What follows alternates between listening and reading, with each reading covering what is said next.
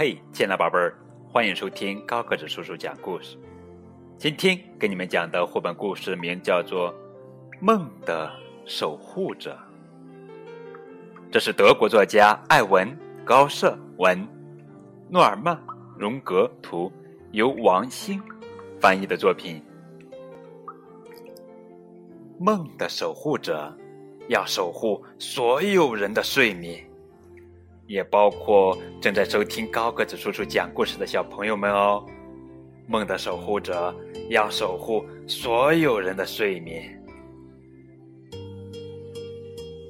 这不，小图比亚斯有时会受到一些小小噩梦的困扰，比如在睡着之后，他会梦见下雨了。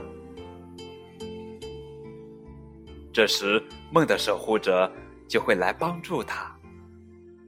他不仅守护小图比亚斯的睡眠，还会为他撑起一把雨伞。格弗斯老奶奶有时会睡不着，每当她躺下时，总是想着好吃的香草果冻布丁，就会饿得无法入睡。这时，梦的守护者就会来帮助他。他不仅守护。格斯福老奶奶的睡眠，还为她准备一份美味的香草果冻布丁。小康斯坦兹喜欢卧室里不时的有点沙沙声，要不然他就睡不着觉呀。这时候，梦的守护者就会来帮助他。他不仅守护小康斯坦兹的睡眠，为他哼上一支催眠曲。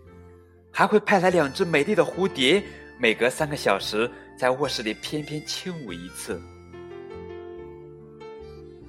有些孩子喜欢在数学课上睡觉，这时梦的守护者就会来帮助他们。他不仅守护所有孩子的睡眠，还会在老师要走进教室时急促的吹响哨子。